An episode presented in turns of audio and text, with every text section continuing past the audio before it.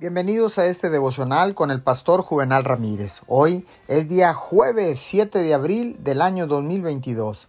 La palabra dice en Salmo 103, 2 y 3, Alaba, alma mía, al Señor, y no olviden ninguno de sus beneficios. Él perdona todos sus pecados y sana todas sus dolencias.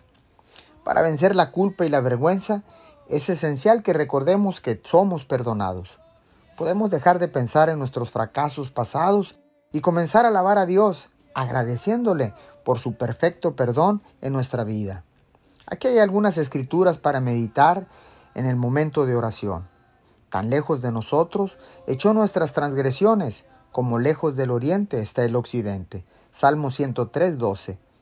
Por lo tanto, ya no hay ninguna condenación para los que están unidos en Cristo Jesús. Romanos 8.1. Si confesamos nuestros pecados, Dios que es fiel y justo, nos los perdonará y nos limpiará de toda maldad. Primera de Juan 1.9. Estudiar escrituras como esta le ayudará a comprender quién es en Cristo Jesús y abrazar el gran futuro que Dios tiene reservado para su vida. Señor, gracias, porque no importa lo que haya hecho en el pasado, aprenderé a recibir tu perdón y a verme a mí mismo como una nueva creación en Cristo Jesús, que es y que soy completamente perdonado bajo ese nombre. Amén y amén.